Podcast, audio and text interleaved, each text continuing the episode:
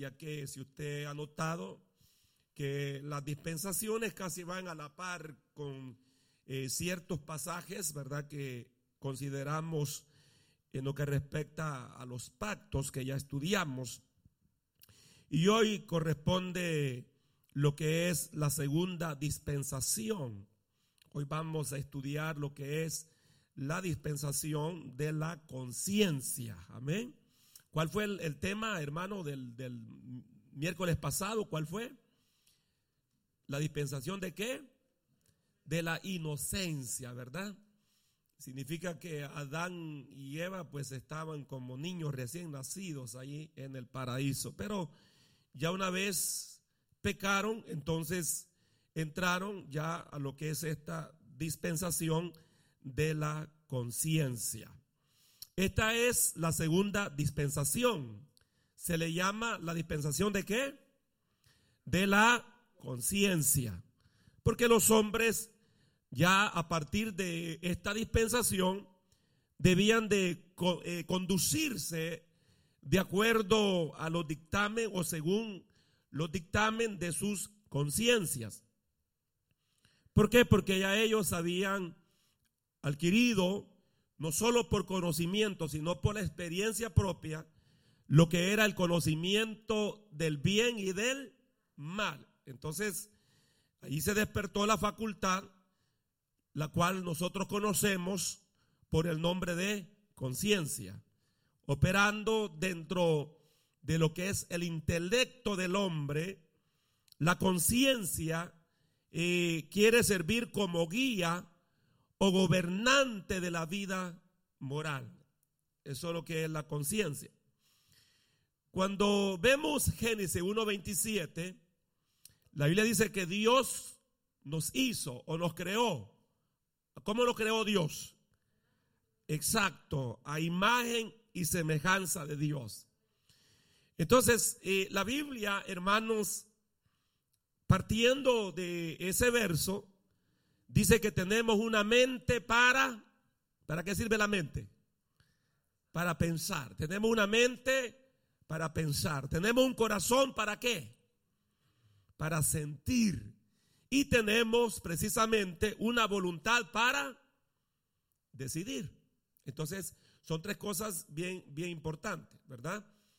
Eh, nosotros tenemos una mente para pensar.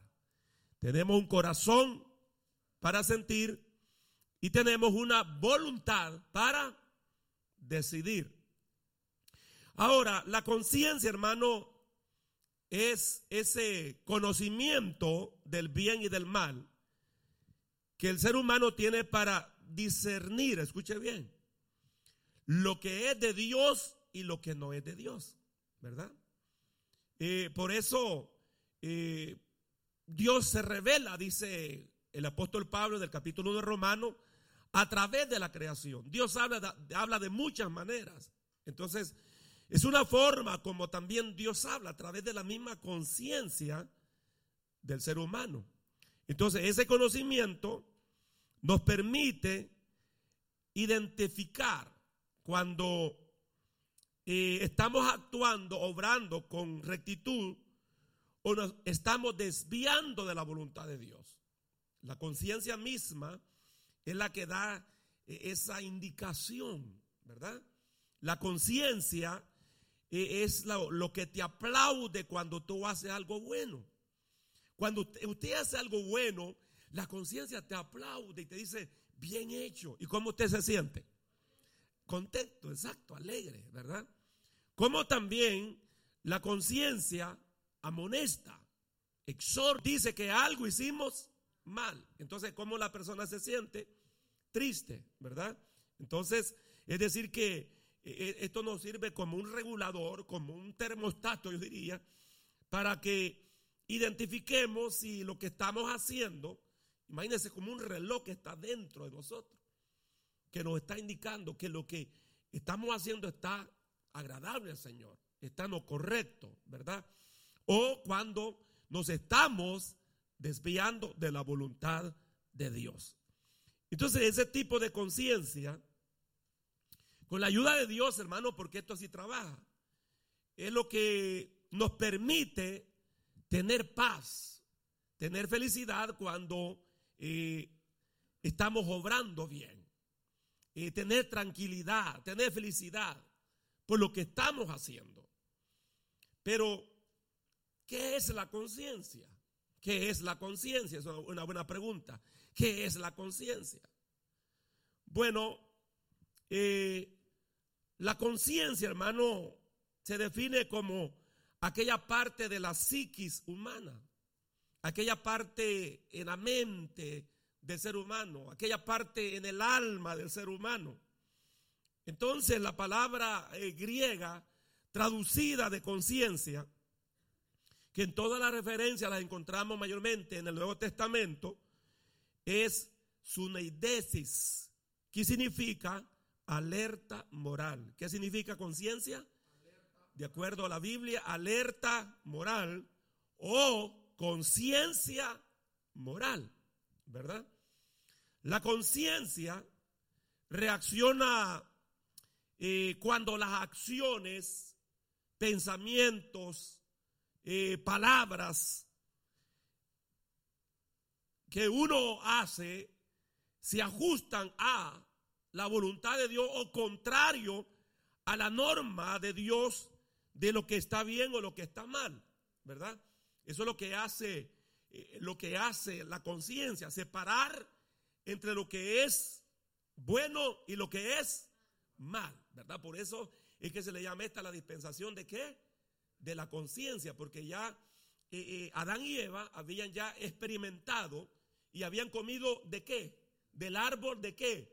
De la ciencia del bien y del mal. Entonces, por eso que ya ahora, eh, antes de la caída de Adán y Eva, no necesitaban la conciencia. Pero ahora ya la necesitaban. Porque entonces eso es lo que los iba a ayudar. No había un escrito, no había un mandato específico. Entonces Dios vino y puso eh, en función lo que es la conciencia. Entonces ya en esta dispensación, cada persona tenía la obligación de obedecer a quién. ¿De acuerdo a esta dispensación? ¿A quién tenían que obedecerle ya? A la conciencia, exacto. Ya cada uno de los participantes de esta dispensación tenían que entonces obedecer su propia conciencia. ¿Por qué razón? porque no había una ley escrita, no había un mandato escrito. Pues una ley que indicaría una imposición sobre el individuo, o sea, eso sería una fuerza superior a una conciencia, impidiendo la libre acción de la misma. Entonces, así que por medio, hermano, de, este conocimiento de lo que es del bien para obediencia, porque para eso la conciencia, o sea, el, del bien para qué? Para obediencia. Eh, y del mal para desobediencia a la voluntad de Dios. El hombre ahora debía de conducirse bajo la guianza de la eh, conciencia. Esto, esto, hermano, eh, no quise entrar porque yo sé que iba a ampliar demasiado, pero la Biblia nos habla de los tipos de conciencia, ¿verdad? Eh, Pablo dice, yo les traje al Evangelio a ustedes con limpia conciencia. Entonces, de acuerdo a la Biblia, hay conciencia como limpia y conciencia sucia. Hay buena conciencia y mala conciencia. Entonces, desactivada, ¿verdad?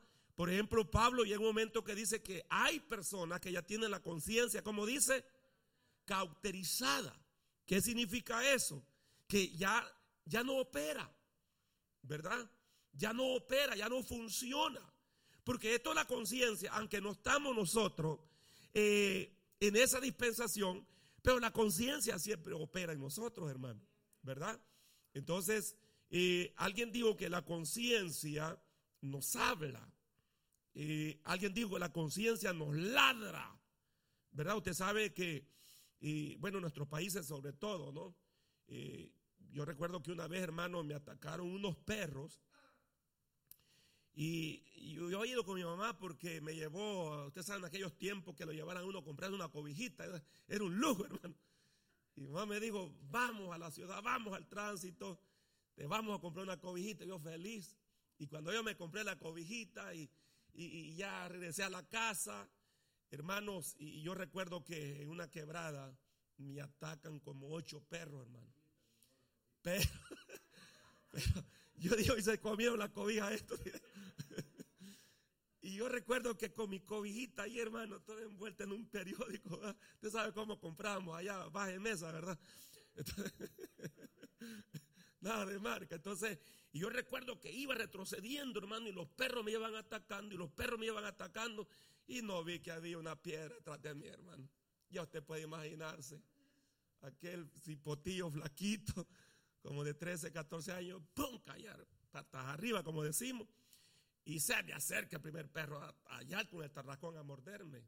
Y yo recuerdo que solo le hice así con el pie y justo le pegué en el hocico, hermano. Se mordió la lengua. esa fue santa medicina para salir corriendo y que todos también se fueran los demás perros. Ya no me siguió ladrando el perro. Ah, ¿Por qué? ¿Por qué no me ladró más? Le pegué una patada. ¿Verdad?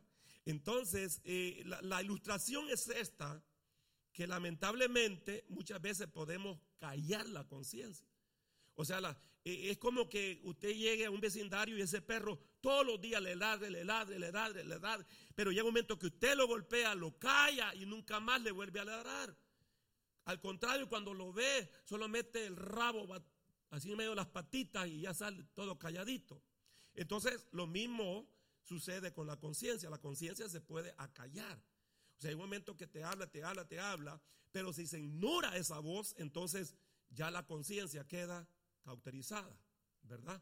Ya no opera. Entonces, pero vuelvo otra vez a repetir, o sea, la conciencia, cuando se hace algo bueno, te aplaude, te felicita y, trae gozo, trae felicidad a tu vida. Pero cuando se hace algo malo, la misma conciencia te lleva que ni puedes ni dormir, ¿verdad?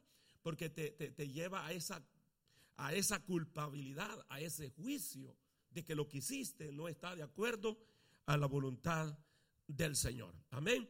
Entonces, pues habiendo sido expulsado eh, del Edén, Adán y Eva, ahora ellos cayeron, recuerden que ahí notamos que el primer pacto terminó a dónde, hermanos? ¿A dónde terminó el primer pacto? ¿Se recuerdan? recuerdan que cuando ya Adán y Eva pecan, entonces entran a otro pacto, ¿verdad que sí? Entonces, cuando ellos fueron expulsados del Edén, eh, fueron puestos bajo el segundo pacto, o sea, el pacto adámico. Habían dejado ya eh, lo que es el pacto edémico desde el capítulo 1 eh, hasta a lo que es el capítulo 3. Y ya del capítulo 3 en adelante, después de la caída, entonces ellos entraron a un nuevo pacto. Ahora, e, en este nuevo pacto, o sea, el segundo pacto, el hombre tenía la responsabilidad de hacer todo el bien que le era conocido y evitar todo el mal del cual era consciente el hombre a la misma vez, ellos tenían ahora, hermanos, que acercarse a Dios. Escuche bien. Ya una vez entran al medio. Pero en el segundo pacto ellos tienen que acercarse a Dios. ¿Por qué? Se habían alejado de Dios, exacto. Se habían apartado de Dios. Ahora les pregunto a ustedes, ¿cuál era el medio que Dios había dejado para que se acercaran a Él? en el segundo pacto. ¿Cuál, ¿Cuál fue el medio? Porque Dios estableció, le dio una instrucción de cómo podían acercarse a Él.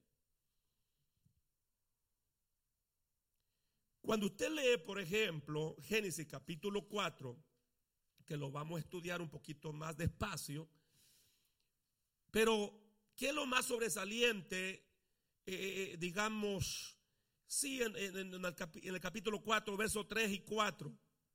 ¿Qué es lo más sobresaliente ahí? Exacto. El sacrificio.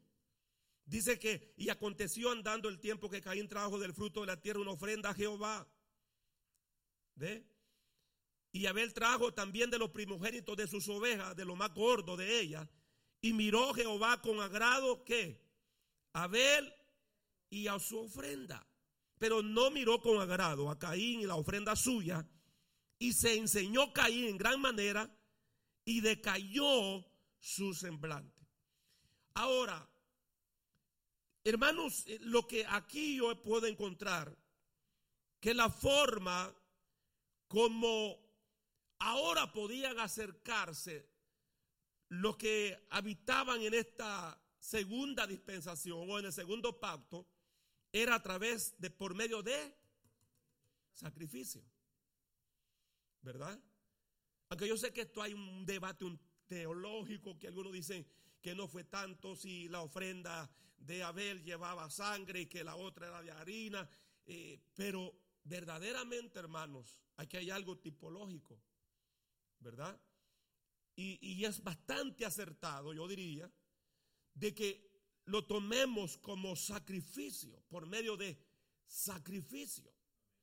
Sin embargo, la ofrenda de Abel no era un sacrificio, no había muerte, porque sacrificio significa dar muerte a. ¿Me entiende?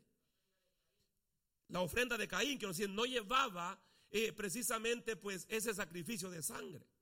Sin embargo, el sacrificio de Abel lo identifica de esa manera. Entonces, hermano, todo esto nos da eh, como resultado, yo diría, que la forma para acercarse a Dios era a través, por medio de los sacrificios, ¿verdad?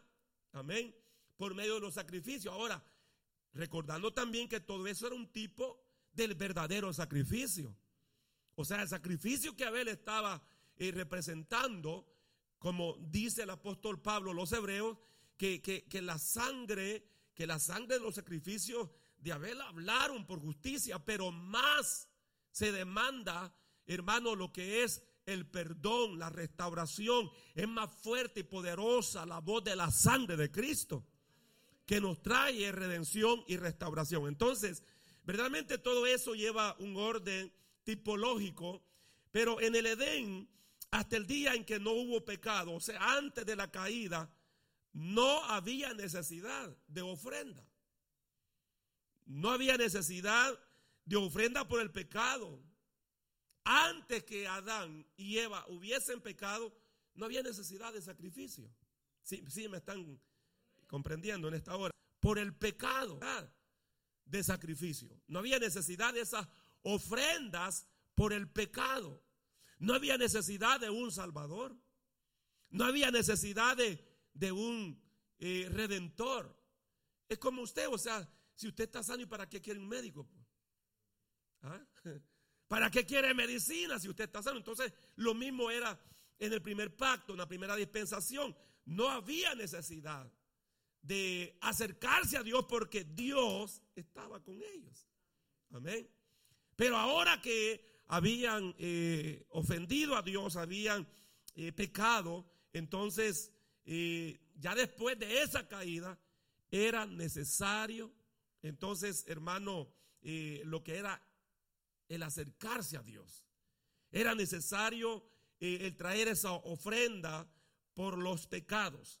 Entonces, en esa expiación preparada por Dios, a través de la cual el hombre podía tener de vuelta la pureza de la vida y la comunión con Él. Entonces Dios preparó ese medio para que el hombre pudiera hasta cierto punto lograr pureza en su vida y también tener esa comunión con el Dios de los cielos. Vamos a primera de Juan capítulo 1, vamos a, usar un poco ya eh, el libro de texto, ¿verdad? Que es la base para las dispensaciones.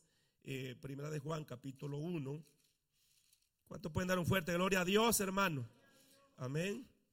Eh, quiero agradecerles, ¿verdad?, por, por la motivación de que juntos estudiemos la palabra del Señor. La verdad que eso pues también, cuando yo veo el deseo en usted, la inspiración en usted, también eso me motiva a mí para que juntos sigamos estudiando.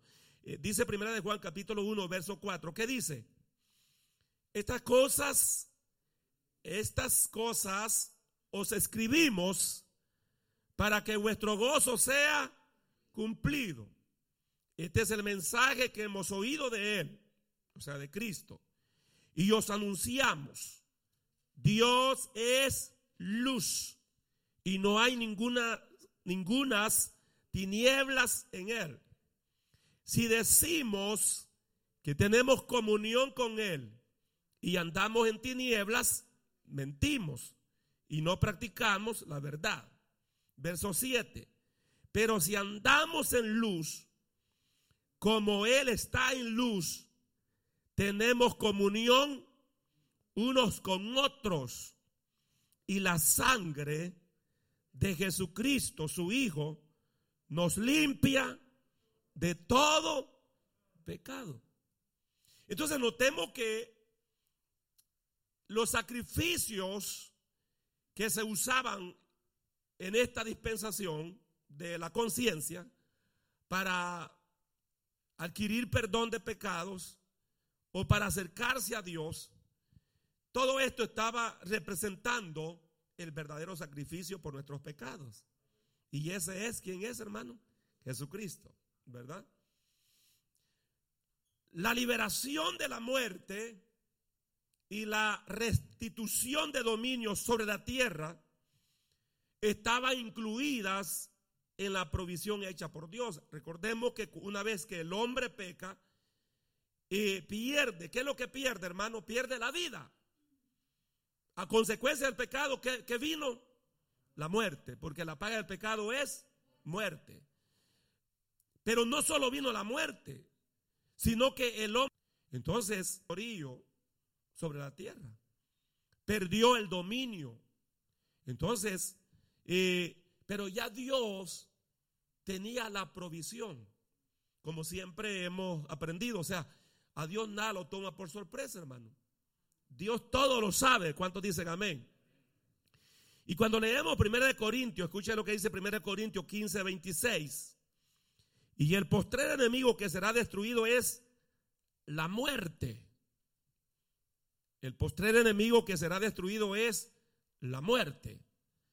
Entonces, eh, Dios, hermano, a través de Cristo, trae esa liberación a esto tan terrible que con solo mencionarlo impacta nuestra vida cuando se habla de muerte.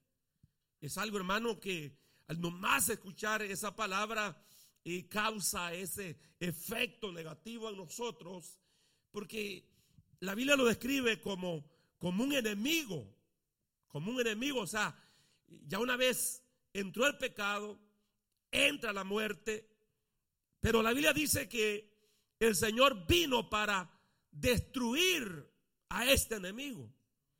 O sea, Jesucristo vino para eso, gloria al Señor. Por eso él dijo, ¿dónde está muerte tu aguijón? ¿Dónde, oh sepulcro, tu victoria? Absorbida es la muerte en victoria. Aleluya. ¿Cuántos dicen gloria a Dios, hermano? ¿Ah? Entonces, allí pues la Biblia comienza ya a enfatizarnos de que el Señor, hermano, vino para, a través de su muerte, derrotar este enemigo que es la muerte a través de su resurrección, Él entonces venció la muerte. Este medio era, como dice la Biblia, que el cordero que el cordero fue muerto desde antes de la fundación del mundo. Mire, Apocalipsis 13, 8 dice el cordero fue inmolado desde el principio del mundo. Esto es impresionante, o sea que ya para Dios, hermano, esto de la redención nuestra ya estaba asignado Escuche bien, el Cordero fue muerto desde antes de la fundación del mundo. Lo que está diciendo es la provisión del Padre. El Padre sabía, hermano, de que el pecado iba a ejercer su dominio sobre el ser humano, pero ya Dios provee el medio. Ya Dios provee la redención. Amén, hermanos. Ok, entonces vamos a lo que es el primer hijo de Adán y Eva. ¿Quién fue el primer hijo de Adán y Eva? Porque todo esto concierne en la segunda dispensación, que es la conciencia. ¿Quién fue? ¿Ah? ¿Quién fue? Vamos a la Biblia, ¿verdad? ¿Quién fue el primero, hermanos? Gloria al Señor. Ahí lo dice Génesis capítulo 4. Aconteció Adán, perdón, conoció Adán a su mujer Eva, la cual concibió y dio a luz a Caín. Y digo, por voluntad de Jehová he adquirido varón. Después dio a luz a su hermano Abel. Y Abel fue pastor de ovejas y Caín fue labrador de la tierra. Entonces, ya no nos hagamos pelota. Aquí el mayor es quién?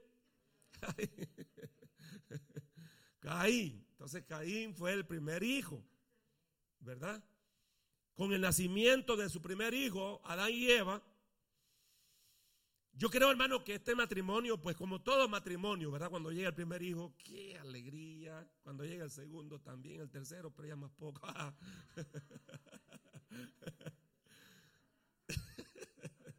Cuando llega el cuarto, un poquito menos. Hay que ser sincero, hermano. El primero que es que se espera con, con una ansiedad, pues, pues, solo que tienen un hijo no me entienden. Ahorita cuando tengan el segundo no van a entender. Miren por aquí, pues. Pero es que el primer hijo se espera, o yo no sé si estoy equivocado, no, si estoy equivocado, alguien póngase de pie y corríjame. Yo, yo no estoy diciendo que no se aman, se aman a todos, claro, pero el entusiasmo, la, la motivación, la expectativa, y cómo va a ser, será que se va a aparecer en mi nuca, dice uno, aunque sea, Cuando eh, digamos, en nuestro caso, nuestro matrimonio, eh, primera hembra, segunda hembra, cuando nace Heriberto y, nosotros estábamos, bueno, yo estaba aquí, ¿verdad? Eh, entonces mi esposa da luz a en El Salvador y me llama mi suegra, ya dio a luz, ¿no? De ah, qué bueno, ¿y qué fue? Varón, está bromeando. Yo cuando he bromeado con usted me dijo, vaya, así se habla, suegra, le dije yo. Porque, eh, pues, son, son expectaciones, hermano. O sea, ya eran dos hembritas y pues ya yo ya me había conformado. Otra hembrita, está bien, gloria a Dios. y si no, le preguntamos a Saúl, dice, ¿verdad? Entonces, son expectativas. ¿verdad? Entonces, en todo matrimonio hay esa expectación, ¿verdad? Entonces, y claro, pues cuando ya el matrimonio adquiere su primer hijo, obtiene su primer hijo, eh, qué alegría y qué, qué bendición. Los que estamos casados, levanten la mano, los que ya tenemos hijos. Estamos de acuerdo, ¿verdad? Que, es, algo, es algo único, eh, eh, esa experiencia. Entonces, yo creo, hermano, que volviendo en este caso del matrimonio de Adán y Eva, ellos estaban, claro, ¿cómo, ¿cómo será esto de tener hijos? Como matrimonio estaban en esa expectación. ¿Cómo será esto? Pero no solo eso, sino que aparte de, ver si, se iba a parecer a ellos, ¿verdad? Y también ellos, hermano, estaban esperando el cumplimiento de una promesa. Dios le había hablado, cuando vamos a Génesis, vamos atrás, Génesis capítulo 3, Dios le había hablado en el versículo, en el versículo 15, ¿verdad? Dios les había hablado, Dios le había dado una promesa. Y dice, pondré en amistad entre ti y la mujer, y entre tu simiente y la simiente suya. Esta te herirá en, en la cabeza y tú le herirás en el carcañal. Entonces, note que ya la promesa de un redentor había sido dado. Entonces, Adán y Eva tenían esa expectativa y ellos estaban esperando el cumplimiento de esa promesa hecha por Dios. Dios les había dado la promesa. Que iba a mandar uno de la simiente de la mujer que le iba a ir a dónde? A la serpiente. En la cabeza, ¿verdad? Entonces cuando nace Caín, no hay duda que Adán y Eva decían, bueno, Aquí está el cumplimiento de la promesa. Alcancé un varón, un varón me fue dado, decía Eva y Adán. Y aquí a lo mejor está el cumplimiento de la promesa. Este va a ser el que le va a dar al enemigo por la cabeza. Pero con el crecimiento, el niño fue manifestando una naturaleza caída. Caín comenzó a manifestar una naturaleza como caída, pecaminosa, ya heredada de los padres. Entonces, y allí fue donde Adán y Eva quedaron tristes, desilusionados.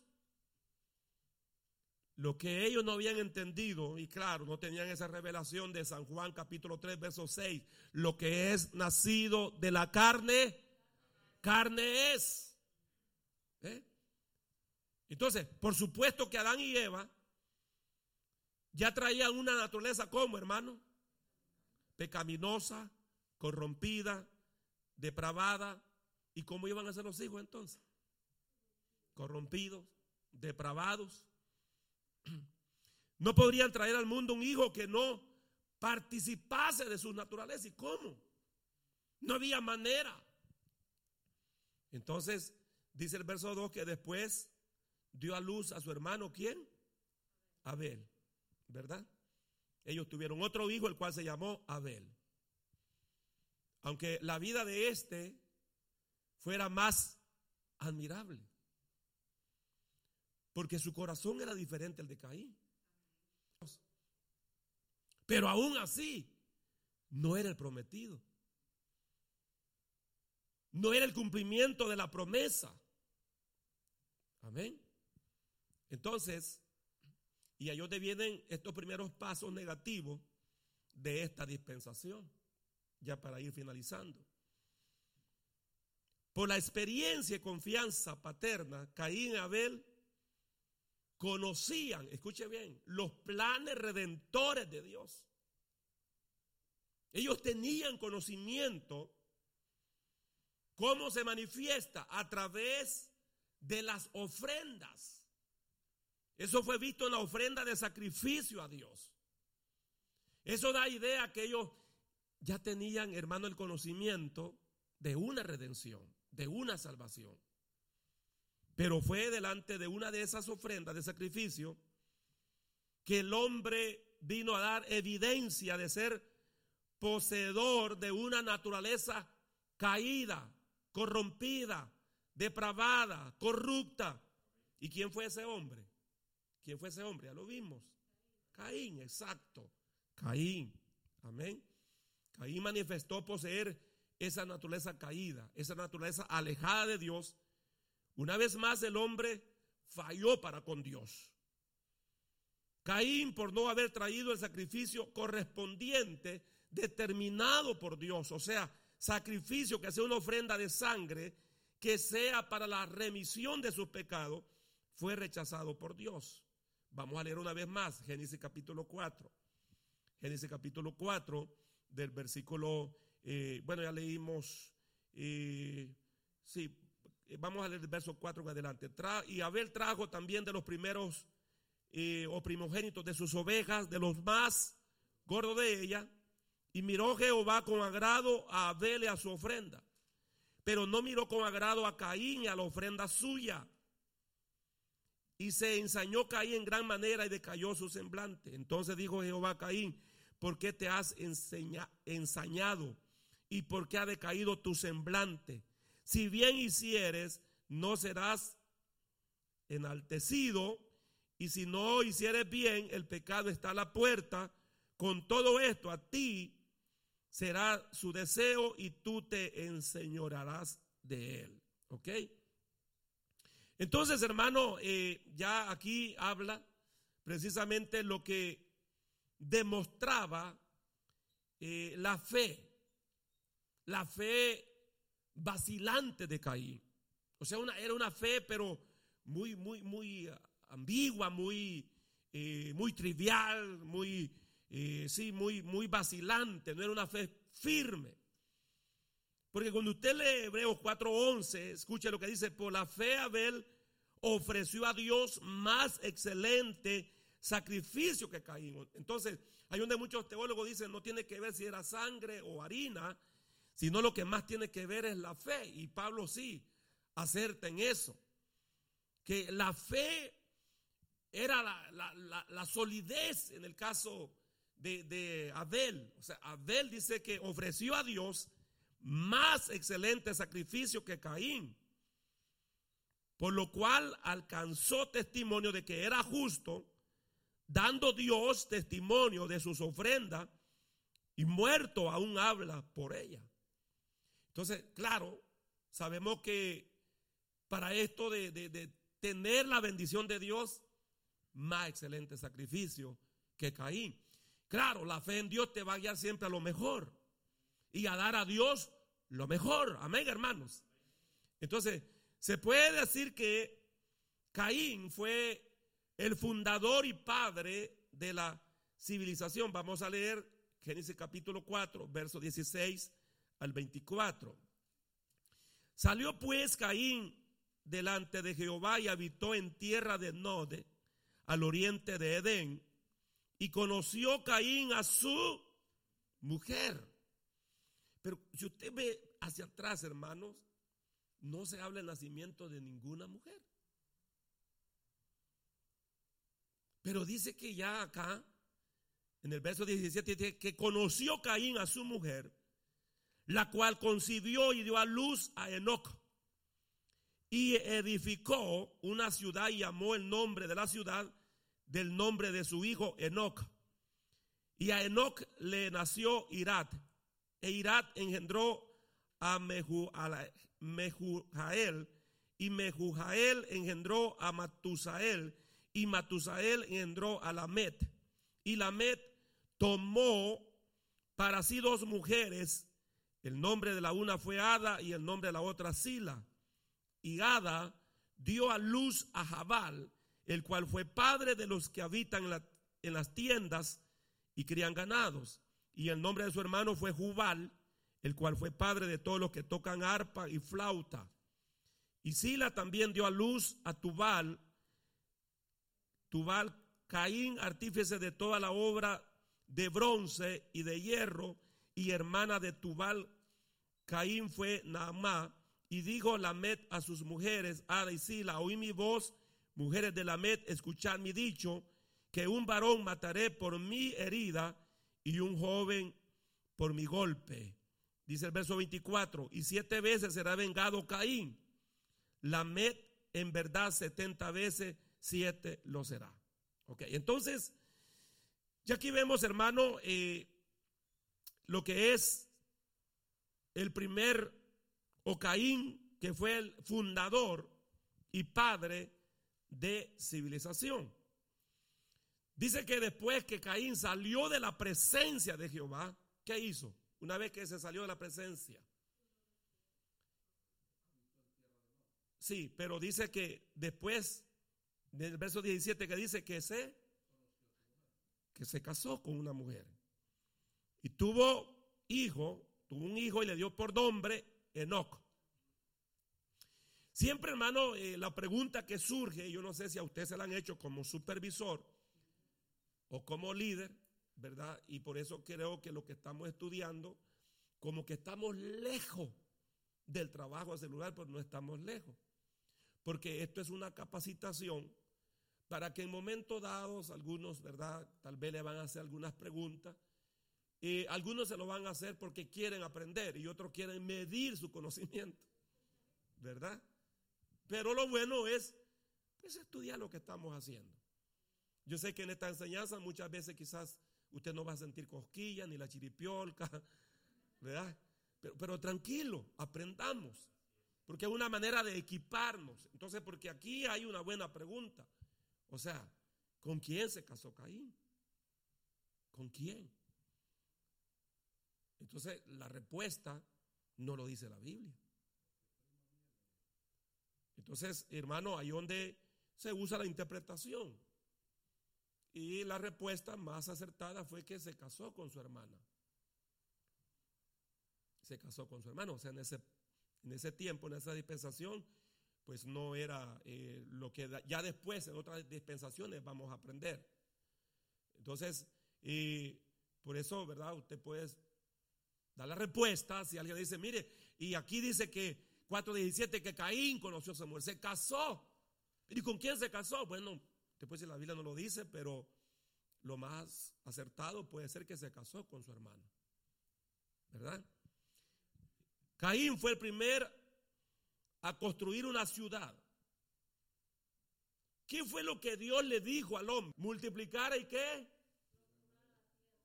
¿Verdad? Que se esparcieran por la tierra. O sea, nunca fue la voluntad de Dios que estemos unos sobre otros, hermano. Mire, si, usted nota, hermano, la vida en el campo es muy diferente a la vida de la ciudad. La vida en el campo es más pacífica, más tranquila.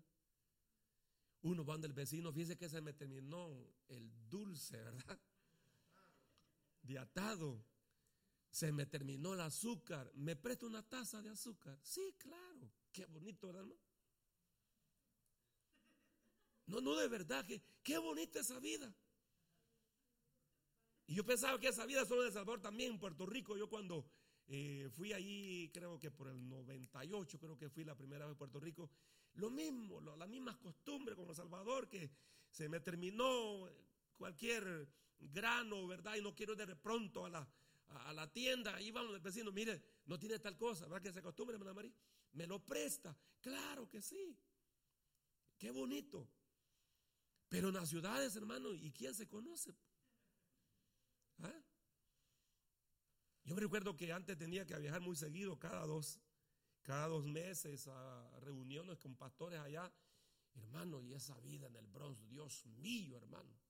Cierto que uno entraba, yo no sé si hoy ya lo han limpiado un poquito la atmósfera ahí en las iglesias, pero desde que uno entraba, la gran opresión, hermano. Y aquello horrible.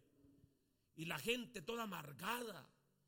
Y uno llegaba a la tienda, hermano, y, con ese despotismo que te trataban, que, con ese desprecio y que, y que nada, ni gracia y nada, hermano, o en qué podemos servirle la gente toda amargada, porque es que todo lo contrario a la voluntad de Dios, la voluntad de Dios nunca fue que se crearan esas grandes metropolitanas, esas grandes ciudades. Entonces, imagínense quién fue el primer constructor de una ciudad. ¿Quién fue? ¿Quién fue, hermano? Caín. Caín. O sea, en desobediencia, pues en rebelión. Bueno, Dios dijo que los expandiéramos, Dios dijo que los disemináramos por todo el mundo. Yo voy a hacer todo lo contrario. Vaya, aquí vamos a construir una ciudad y aquí uno sobre otro. Vamos a hacer un montón de bóvedas para que aquí, vivamos todos juntos. ¿Mm? ¿Cuál era el propósito de Caín en todo eso, hermano? ¿Cuál era? Desobedecer a Dios y glorificar al hombre. Ese era, el plan de él.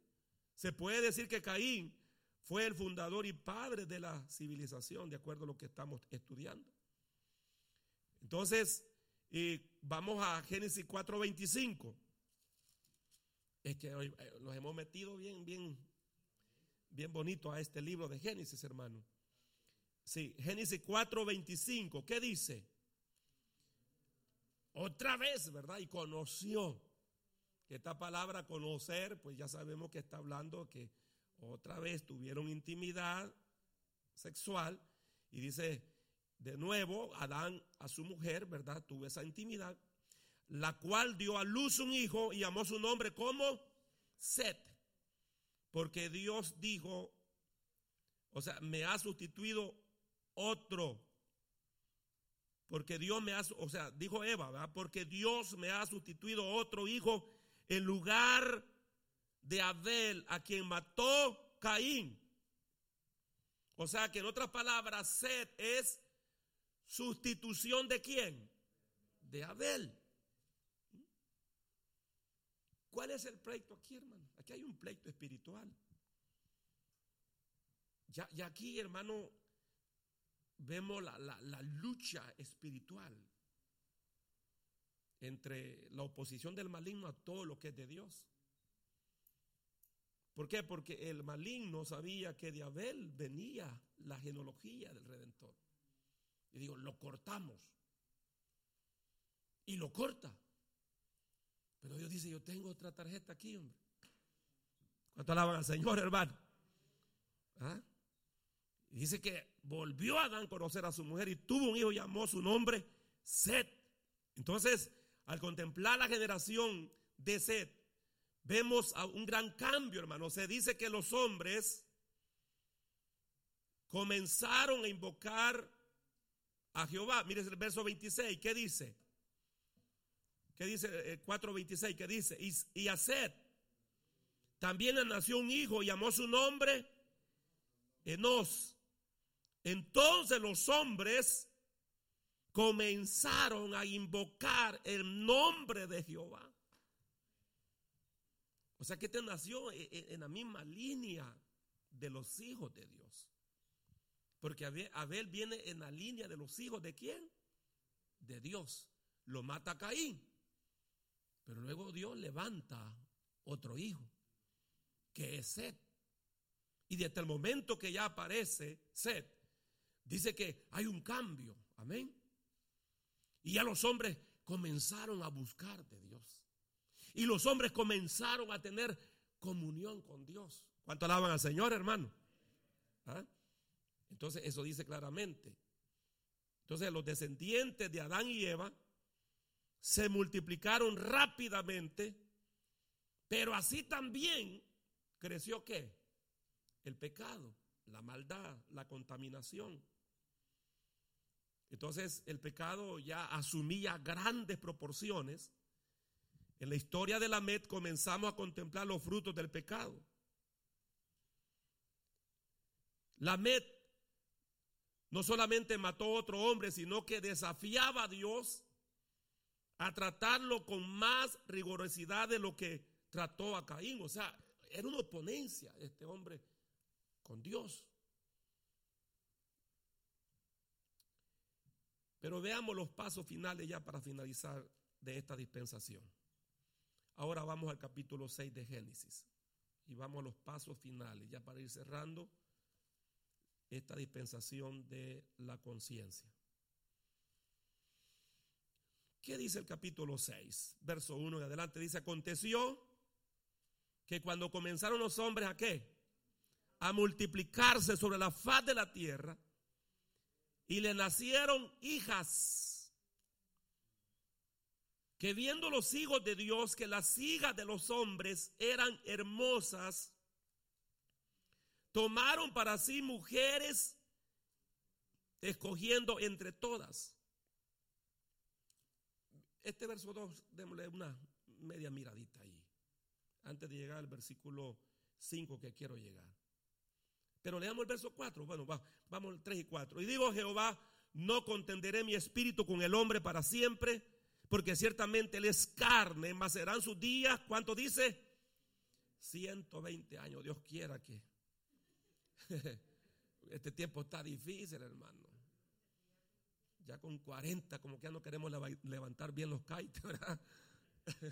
Pero que Dios nos ayude, hermano. 120 años. Ya no Salmo dice que los más robustos son 80, 70, 80 por ahí. ¿Verdad? Entonces, 120 eh, años. Había gigante en la tierra en aquellos días y también después que se llegaron los hijos. Escuche bien, este, punto es bien importante porque es otra pregunta que a alguien que está en la célula le gusta estudiar la Biblia, ¿verdad? Y a lo mejor pues no sabe y quiere que usted le explique y, y está bien, o sea, dice, después que se llegaron los hijos de Dios a las hijas de los hombres y les engendraron hijos. Estos fueron los valientes que desde la antigüedad fueron varones de renombre. Esto es algo también eh, muy, muy, muy polarizado, yo diría, por los estudiosos bíblicos. Ah, muy, muy, de mucha discusión de muchas teorías, ¿verdad? Eh, usted va a escuchar a lo mejor que algunos maestros dicen, pues, de que aquí está hablando que, los hijos, eh, ¿cómo dice el verso acá? Dice que, eh, dice que, sobre todo dice que también después llegaron los hijos de Dios a las hijas de los hombres. Entonces, algunos creen que, que los hijos de Dios se está refiriendo a ángeles. tuvieron relaciones y que de esas relaciones nacieron gigantes. Esa es la teoría. Y yo respeto. Si alguien piensa, si alguien está aquí y piensa así, yo respeto. Pero yo veo que es una teoría que queda muy, muy superficial. Porque los ángeles, ¿qué son los ángeles? Son espíritus. Ellos no tienen un cuerpo físico. Y aparte de eso dice la Biblia, claramente Jesús dijo que los ángeles son asexuales.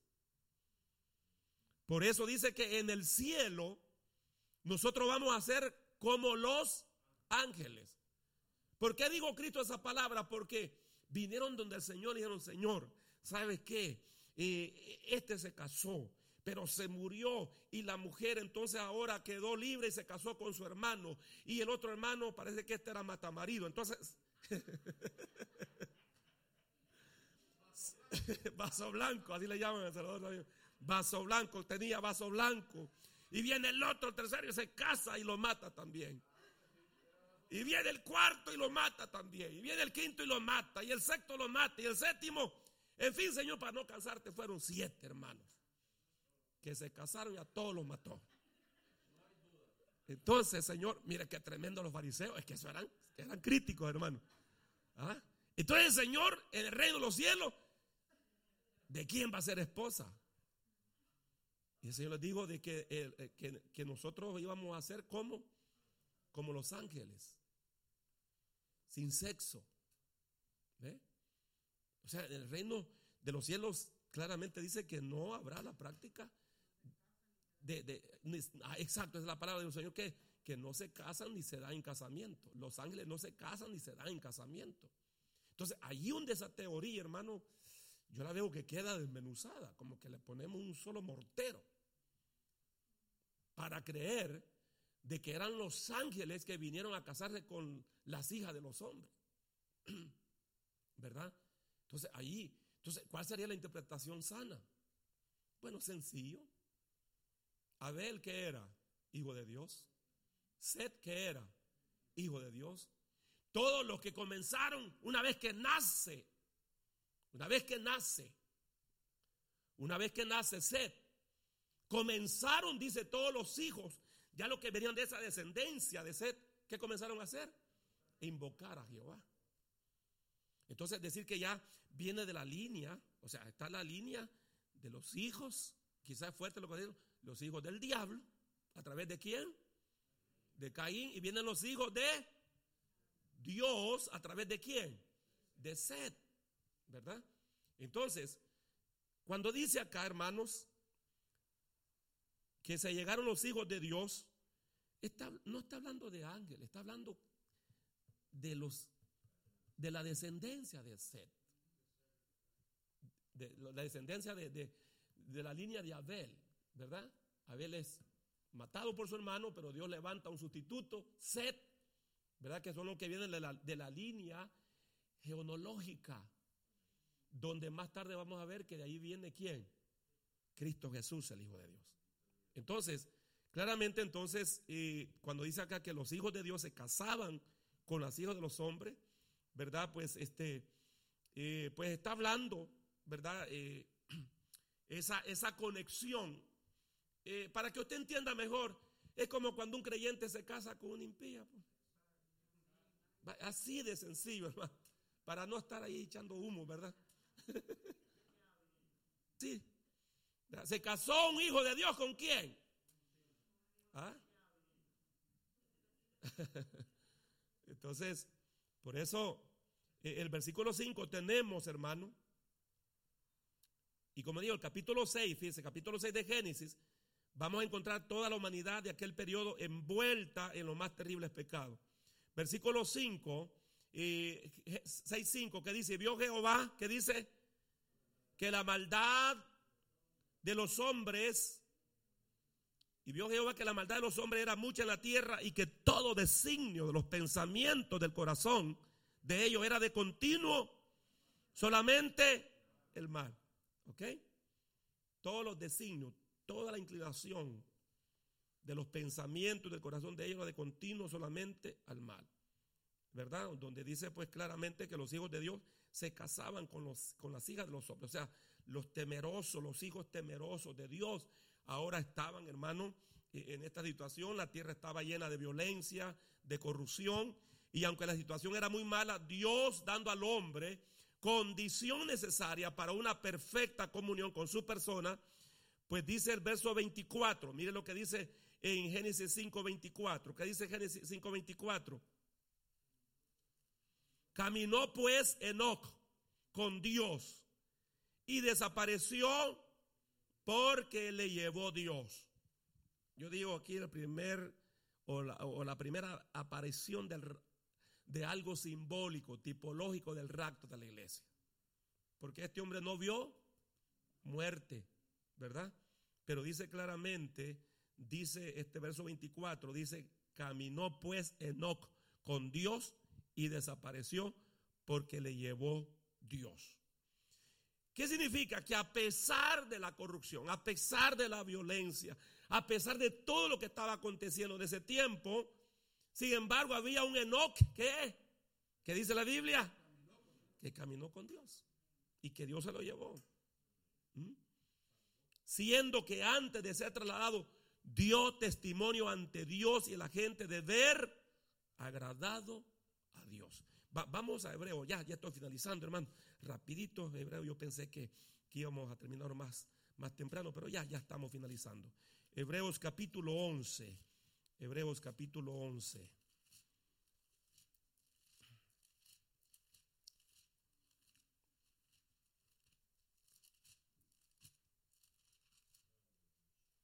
¿Qué dice el verso 5? Hebreos 11:5, ¿qué dice? Por la fe Enoch fue traspuesto para no ver muerte y no fue hallado porque lo traspuso Dios. Y antes que fuese traspuesto, tuvo testimonio de ver agradado a Dios. Amén.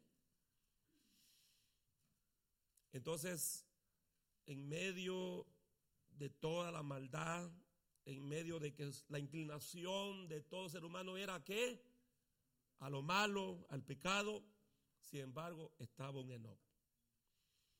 ¿Qué otro hombre fue levantado en este tiempo?